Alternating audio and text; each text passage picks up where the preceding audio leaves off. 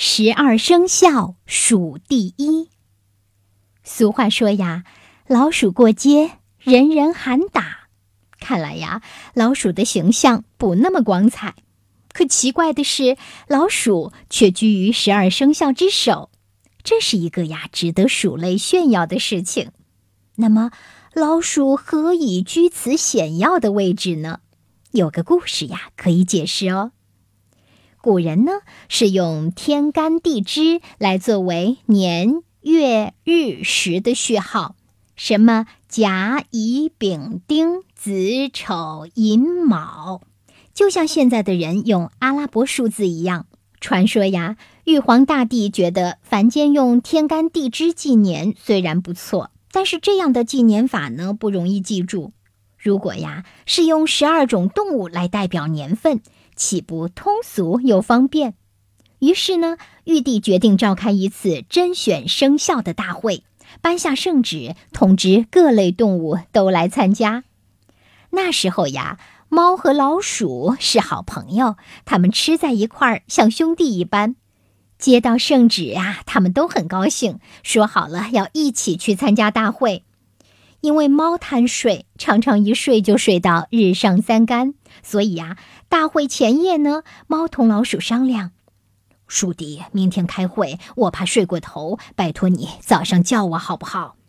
老鼠说：“猫哥没问题，你放心睡好了，到时我一定叫你。”猫听了，道声谢谢，就放下心来呼呼大睡。第二天天还黑黑的，老鼠就起床啦，蹑手蹑脚的梳洗一番。独个儿走了，压根儿就没有叫醒熟睡的猫。天大亮时，各种动物陆续来到了大会场，盛况空前。玉皇大帝呢，详看斟酌，选出了鼠、牛、虎、兔、龙、蛇、马、羊、猴、鸡、狗、猪十二种动物来代表年份，同时呢，也作为人的生肖。挑出十二种动物之后呢，接下来就是排次序的问题了。这时候呀，动物们起了骚动和争执，个个都想领头。玉皇大帝似乎也有点头疼，不知怎么排才算公平。看大家吵吵嚷嚷，只有敦厚老实的牛静坐在一旁，安然悠闲，一点儿也不激动。玉皇大帝当下有了主意，说道。别吵啦，顺序由我来决定。你们之中的牛个头大，性情稳重，让牛做第一项。玉皇大帝的话，谁敢不从？就连一向凶猛、自尊为百兽之王的老虎，虽然是泱泱不快，但也没有提出异议。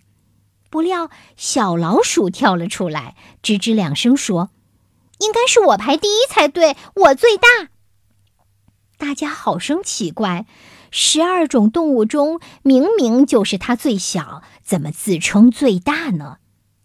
老鼠言之凿凿，每次我一出现，看见我的人就会叫：“哇哦，好大的老鼠！”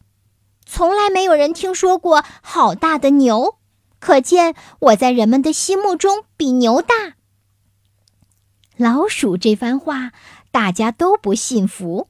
玉皇大帝也感到怀疑，怎么人们会认为鼠比牛大呢？